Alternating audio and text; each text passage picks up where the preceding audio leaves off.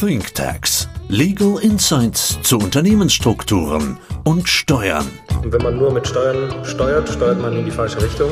Nur zwei Dinge auf dieser Welt sind uns sicher. Der Tod und die Steuern. Steuern sind zwar nicht alles, aber alles ohne Steuern ist nichts. Herzlich willkommen zu einer neuen Folge ThinkTax. Hendrik, ich freue mich, dass wir zwei heute mal wieder zusammen im Studio sind. Hallo Marc und vielen Dank. Hendrik, ein ganz spannendes Thema hat uns in den letzten Tagen mal wieder beschäftigt. Und zwar, wir haben eine GmbH. Eine GmbH mit zwei Gesellschaftern. Ganz einfach, beide sind 50-50 an dieser GmbH beteiligt. Bei dem einen Gesellschafter ist es allerdings so gewesen, dass er der GmbH zusätzliches Kapital zur Verfügung gestellt hat, und zwar in Form von Darlehen. Insgesamt eine Million, die dort reingeflossen sind. Jetzt ist es bei diesem Gesellschafter so gewesen, dass in seinem privaten Freundeskreis leider ein Freund plötzlich verstorben ist und für ihn so das erste Mal in diesem Zusammenhang das Thema aufpoppte, was passiert eigentlich, wenn ich mal versterben sollte, so Stichwort Probesterben. Oder das Thema, ähm, wie gestalte ich meine Nachfolge an dieser Stelle? Das ist bei ihm aufgetaucht und er überlegte sich, was kann man machen? Was ist eigentlich mit meiner GmbH-Beteiligung? Was ist mit meinem Darlehen, was da drin steckt?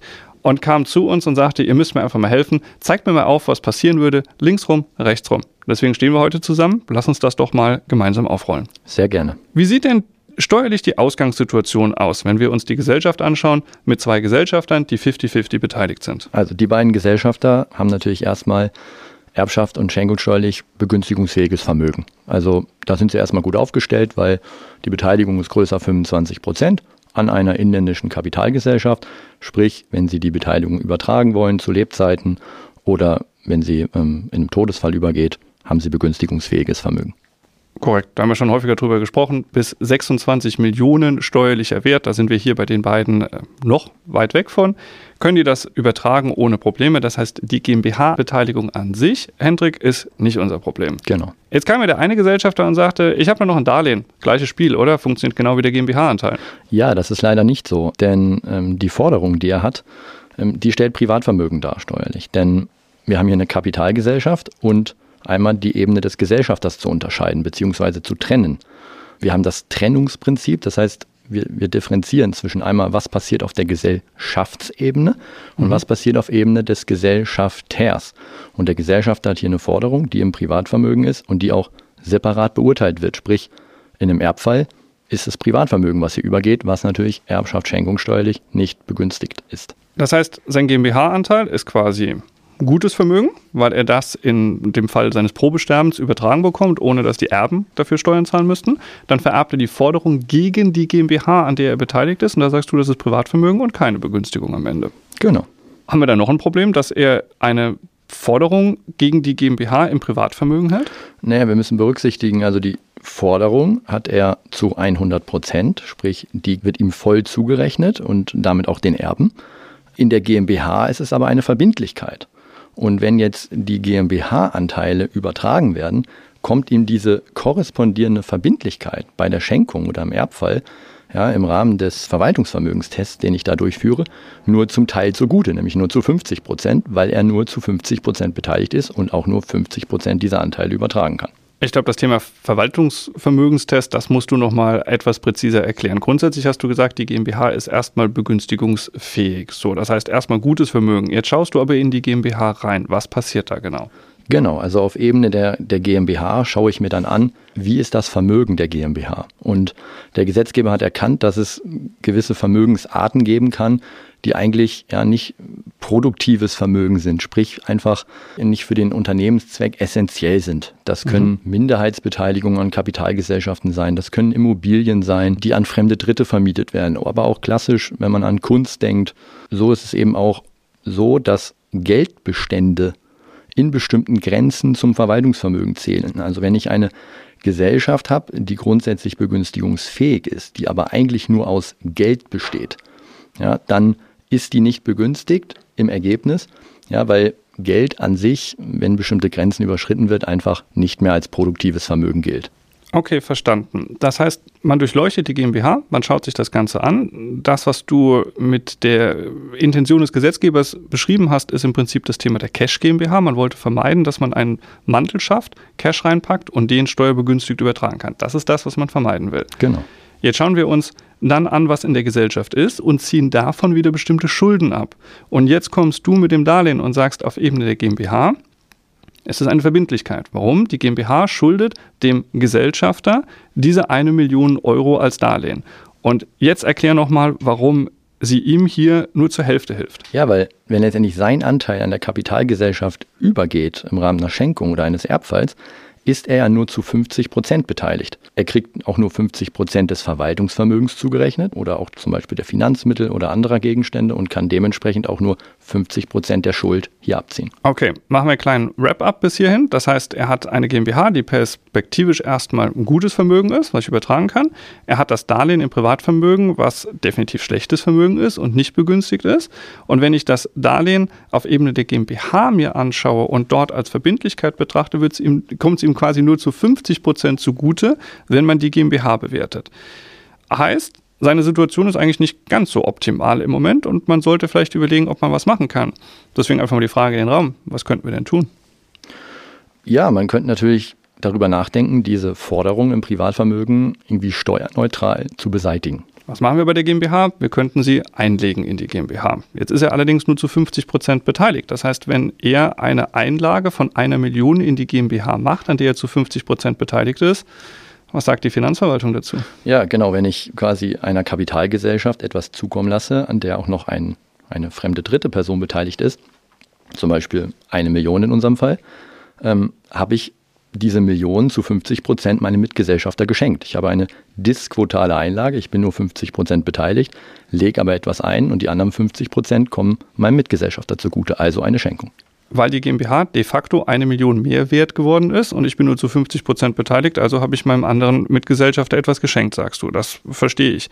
Das heißt, die Lösung wäre, der Mitgesellschafter müsste auch eine Einlage tätigen in gleicher Größenordnung, also eine Million Euro. Die hat er aber nicht. Man könnte natürlich überlegen, ob man eine Kapitalerhöhung durchführt, die nur von dem Gesellschafter, der die Forderung hat, gezeichnet wird dann hätten wir natürlich das Problem Verwässerung der Anteile. Genau. Wird der andere Gesellschafter nicht mitmachen. Also müssen wir kreativer werden. Das liegt ja nicht alles so direkt jetzt auf der Hand, ähm, über das wir gesprochen haben. Aber vielleicht hast du eine kreative Idee. Ja, also wir hatten ja schon die Kapitalrücklage angesprochen. Die kann man letztendlich auch ein bisschen anders ausgestalten. Also es gibt die Möglichkeit, eine gesellschafterbezogene Kapitalrücklage auszustatten. Sprich, also ich habe nicht, wie wir eingangs besprochen haben, hier eine Kapitalrücklage, die allen Gesellschaftern gleichermaßen zugutekommt, sondern eine Kapitalrücklage, die quasi nur einem bestimmten Gesellschafter zugerechnet wird. Zum Beispiel in unserem Fall dem Gesellschafter, der der Gesellschaft was zukommen lässt. Also eine gesellschafterbezogene Rücklage zugunsten desjenigen, der die Forderung einlegt. Er nimmt also die Forderung, legt sie ein in die GmbH und das wird auf eine gesellschafterbezogene Rücklage gepackt. Korrekt. Nochmal für alle zum Verständnis. Klar ist, diese Forderung gibt es dann am Ende nicht mehr. Da entsteht eine sogenannte Konfusion. Das heißt, GmbH ist heute Schuldner, schuldet eine Million, kriegt den Anspruch eingelegt, also die Forderung, dann sind Forderung und Schuldner eine Person, nämlich die GmbH, und rechtstechnisch erlischt das einfach. Das heißt, das gibt es nicht mehr, aber das Eigenkapital wurde gestärkt, das Eigenkapital ist gewachsen und das machen wir auf eine gesellschafterbezogene Rücklage zugunsten desjenigen, der eingelegt hat. Und dann? Ja, ich muss jetzt natürlich wieder den Blick irgendwie auf die Steuer lenken. Ja, klar. Weil klar ist es so, ich kriege das ausgestaltet, aber ich muss da schon ein paar Sachen beachten. Denn nichtsdestotrotz hat der Gesellschafter, der diese Forderung einlegt, ja der Kapitalgesellschaft einen gewissen Vorteil zugewendet. Zum Beispiel den Zinsvorteil. Ja. Also es gibt zwei Gesellschafter. Der andere Gesellschafter hat jetzt den Vorteil, dass, wie du ja gerade gesagt hast, diese Verbindlichkeit weg ist und die Gesellschaft sich Zinsen spart. Sprich, es gibt einen höheren Gewinn der wiederum zu 50 Prozent auf den anderen Gesellschafter entfällt. Also muss ich bei der Ausgestaltung quasi aufpassen, dass diese Darlehenskonditionen, die ich vorher hatte, irgendwie in dieser Kapitalrücklage sich wiederfinden. Und wie würden wir das, Hendrik, konkret machen? Das können wir über den Gesellschaftsvertrag machen. Wir können also im Gesellschaftsvertrag gewisse Vorzüge oder gewisse Sonderrechte für den einlegenden Gesellschafter vorsehen. Deswegen spricht man von dieser gesellschafterbezogenen Rücklage auch oft von einer sogenannten Vorzugsrücklage. Mhm. Das heißt, wir würden eine Einlage machen, gesellschafterbezogen, die steht einem Gesellschafter zu und jetzt ganz vereinfacht gesagt, wie das technisch funktioniert, lassen wir mal dahingestellt.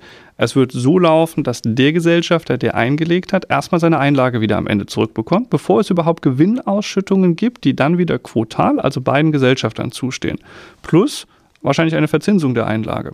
Ja, genau. Also man nimmt da regelmäßig einen Gewinn vorab. Also dass man quasi vorher hatte er ja auch indirekt einen Gewinn vorab, weil er hat diese Forderung verzinst. Das heißt, er hat immer aus der Gesellschaft was rausbekommen. Das würde man jetzt so ausgestalten, dass er letztendlich, wenn ein jetzt vorab zum Beispiel einen bestimmten Prozentsatz erstmal ihm zugewiesen wird. Verstanden. Und dann würde man wahrscheinlich aus gesellschaftsrechtlicher Sicht noch hergehen und eine sogenannte Liquidationspräferenz dazu machen. Das heißt, für den Fall, dass äh, die Gesellschaft mal veräußert wird oder dass das Vermögen der Gesellschaft veräußert wird oder bestimmte andere Fälle, die wir dort abbilden, sogenannte Exit-Szenarien, dass dann erstmal der Gesellschafter, der die Einlage geleistet hat, bedient wird, plus Zinsen und dann geht es wieder ganz quotal. Genau.